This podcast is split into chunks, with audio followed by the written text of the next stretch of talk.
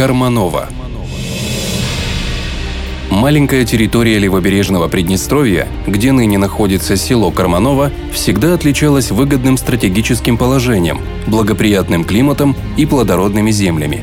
Именно поэтому ею заинтересовалась Екатерина II, которая в 1793 году пригласила сюда немцев. Специально принятое по этому случаю законодательство гласило – что за переселение и устройство каждой немецкой семье из казны должно было быть выплачено по 1000 рублей серебром. Поселившись на новой родине, немецкие колонисты в первые годы применяли традиционные методы землепользования. Однако наша земля не поддавалась.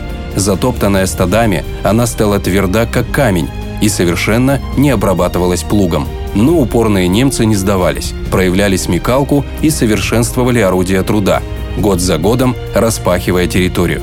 Свой новый дом они назвали Нейдорф, что переводится как «новая деревня».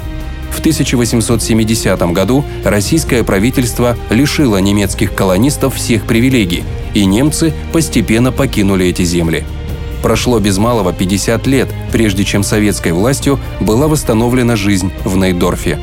Пришедшая позднее Вторая мировая война окончательно лишила село последних немецких жителей – После восстановления хозяйства Нейдорф переименовали в Карманова.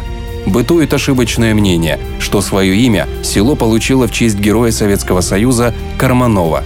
Вместе с тем, на карте Григориопольской волости 1923 года рядом с названием Нейдорф написано и другое его имя – Кармановка. Как считают старожилы села, их родину назвали в честь первых поселенцев и основателей хутора – богачей Кармановых –